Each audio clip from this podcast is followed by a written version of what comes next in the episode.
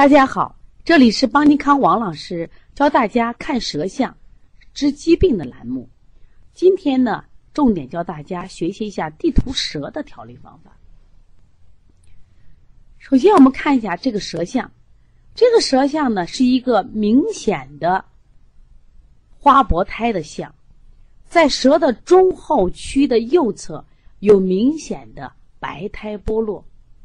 这个花薄胎呀，在中医里认为是这个孩子身体虚弱，或者是后天不足、脾气亏虚、胃之气阴不足造成的。往往呢，它分两种类型，有的是脾胃气虚型的，或者什么呀，脾胃阴虚型的这两种类型。那么，对于这个孩子的舌象是哪种类型呢？我们来看一看脾胃气虚型的。舌苔有什么特点呢？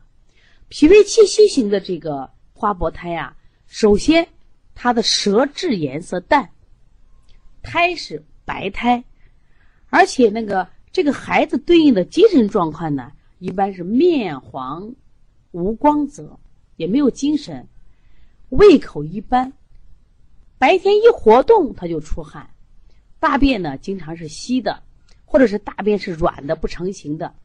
这种孩子呢，特别容易感冒，而且呢，从身体上来看呢，这种孩子容易乏，就动不动妈妈抱啊，妈妈抱，啊，一活动出汗比较多，少气懒言，睡觉的时候会出现这个漏精，有的孩子还会出现流流口水这种象，有的孩子偏胖，往往都是那种虚胖，你去摸他的身上的肌肉啊，都是皮松，皮肉松软。这样的孩子呢，属于脾肺气虚，他之所以没有胎，是因为脾胃气虚无胎而生。那么，另外还有一种情况，这往往是常见的啊，我们叫脾胃阴虚型的。脾胃阴虚型的孩子呢，他因为是阴不足造成的胎的剥落。那么他的象呢，因为有阴虚呀，舌质就偏红，入夜盗汗，就夜里睡觉的时候出汗多。爱喝水，身体偏瘦，大便呢是干燥，性格呢会烦躁，入睡难，睡觉呢可能就满满床滚就比较多。那么这两个其实症状呢有很明显的区别，所以说以后我们在辩证的时候一定要根据这些不同的特征，我们来区分它是哪种类型。我们现在再来看看这个宝宝的情况，这个宝宝呢，他两岁十个月。在二零一六年三月的时候，因为咳嗽、喘息、发烧，住过一次院以后呢，医生当时诊断为婴幼儿哮喘。他为什么没有诊断成支气管哮喘呢？因为婴幼儿哮喘呢有好多检查他做不出来，只能根据症状来判断。因为这个孩子主要有一个咳嗽后、运动后咳嗽，就是我们称之为咳嗽变异性哮喘。从那以后呢，这个孩子呢月月生病。然后呢，每个月都要去住院和打针，打了几个月以后，家里实在承受不了呢，就带到我们这儿来调理。他来的时候呢，应该是在二零一六年的十二月二十六号。我这一次呢，也把这个孩子在我们调理期间，我们照的他分其不同的舌舌像照片给大家分享，看看这个孩子从生命到恢复阶段舌象的变化是很有意义的。他来我们这时候是刚好他出院。一看舌头呀，就是这样，有花薄胎，说明这个孩子呢，发烧也会出现了什么呀？阴经的损失，通过发烧，孩子的脾胃就受损失了，所以他花薄胎很严重，而且呢，他的舌质呢，也是偏色淡的。另外，这个孩子还有什么特点呢？他出汗多，就是白天出汗也多，夜里睡觉出汗也多，而且还有个特点是脚凉，尿多。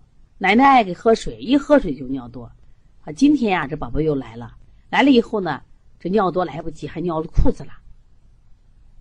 这个孩子呢，明显的一个特点是什么呀？不太爱说话，不像别的这么大孩子啊，活泼的，就哭闹起来，声音也洪亮。这个孩子声音呀也比较低微。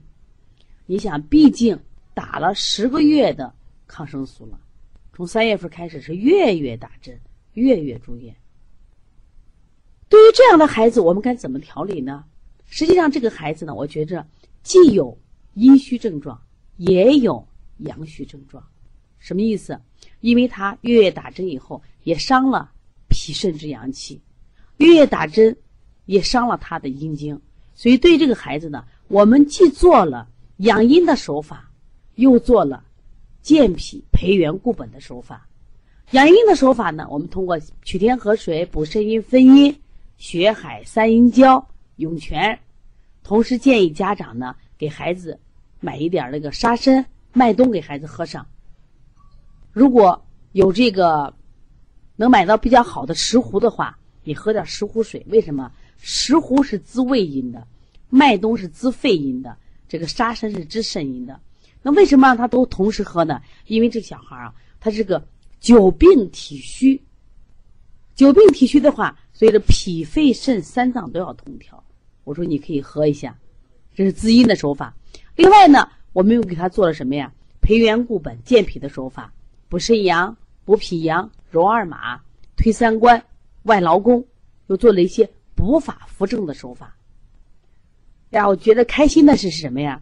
这个孩子调了两三天以后呢，你看他第二张舌苔，明显的地图舌的面积小多了，苔都上来了，孩子的脸色也好多了，性格也变得活泼了。